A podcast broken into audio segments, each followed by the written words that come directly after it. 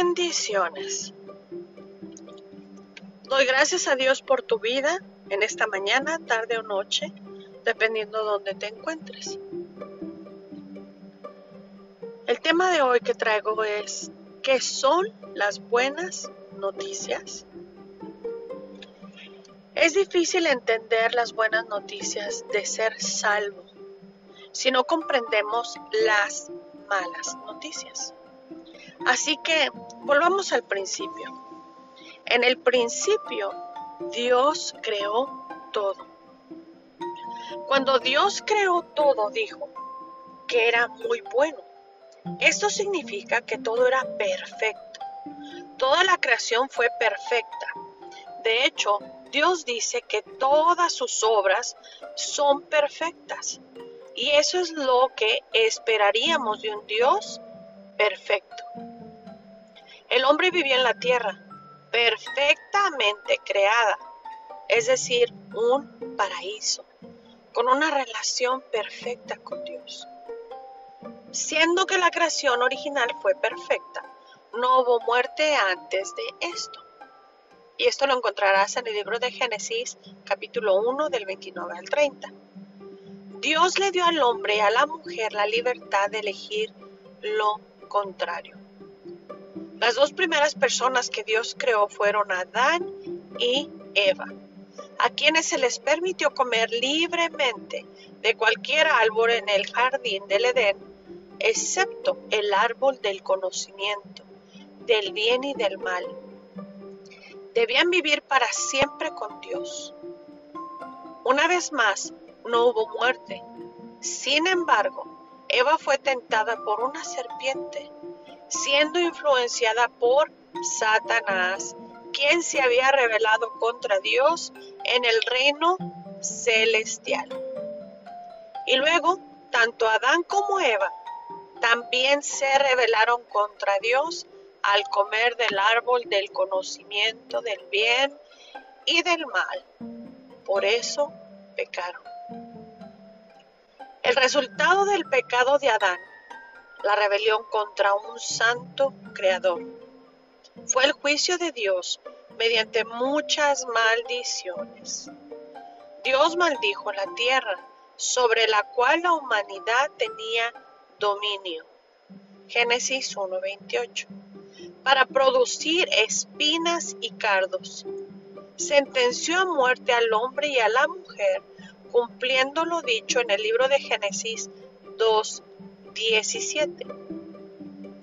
También maldijo a los animales y especialmente a la serpiente. De este acto de rebelión, nosotros, es decir, los seres humanos descendientes de Adán, heredamos el pecado original. Esto en el sentido común significa que estamos sentenciados a morir y somos propensos a pecar porque estamos en Adán cuando él pecó. Estábamos, perdón, en Adán cuando él pecó. En esencia, esas maldiciones son como si Dios quitara parte de su poder sustentador, por lo que la creación ya no se mantiene en un estado perfecto, sino en esclavitud al pecado y la muerte. Romanos 8, 21. Por lo tanto, ahora sufrimos cosas como cáncer, enfermedad, sufrimiento y finalmente la muerte. A pesar de nuestro pecado, Dios nos amó tanto que ya había planeado una manera para que volviéramos a una relación perfecta con Él. Para brindar perdón y salvación, Dios dio la primera profecía de muchas sobre el camino de regreso a una relación restauradora con Él. Génesis 3:15 dice que la simiente será de mujer. Esto se refiere al evento futuro, el nacimiento virginal de Jesús, que será la simiente de una mujer y no de un hombre. Dado que la paga del pecado es muerte, Dios en el libro de Génesis capítulo 3 muestra que se debe tomar una vida para cubrir el pecado de Adán y Eva. Por lo tanto, para hacer una expiación temporal, cubrir los pecados por un tiempo. Dios mató a estos animales en nombre de Adán y Eva, los vistió con las pieles. El castigo que se exige a un Dios infinitamente santo, que no puede contemplar el pecado, es un castigo infinito. Los animales no son infinitos y por lo tanto en última instancia no pueden quitar el pecado, sino simplemente cubrirlo. La humanidad un sacrificio perfecto e infinitamente santo. Jesucristo, quien es el infinito y santo Hijo de Dios, entró en la historia para asumir ese castigo. En última instancia, necesitamos un sacrificio perfecto y la vida perfectamente obediente de Cristo fue el plan de Dios para la expiación definitiva. Dios envió a su Hijo, es decir, la segunda persona del Dios triuno, Jesús, para humillarse y entrar en un mundo maldito por el pecado, para vivir una vida de siervo en la tierra como uno de nosotros. En el libro de Filipenses 2.8. Entró al mundo tal como estaba profetizado a través de la Virgen María. Jesús estaba sin pecado y eso lo encontrarás en el primer libro de Juan 3, 5. E hizo todo perfectamente según la ley. Luego permitiría que la humanidad lo sacrificara en la cruz.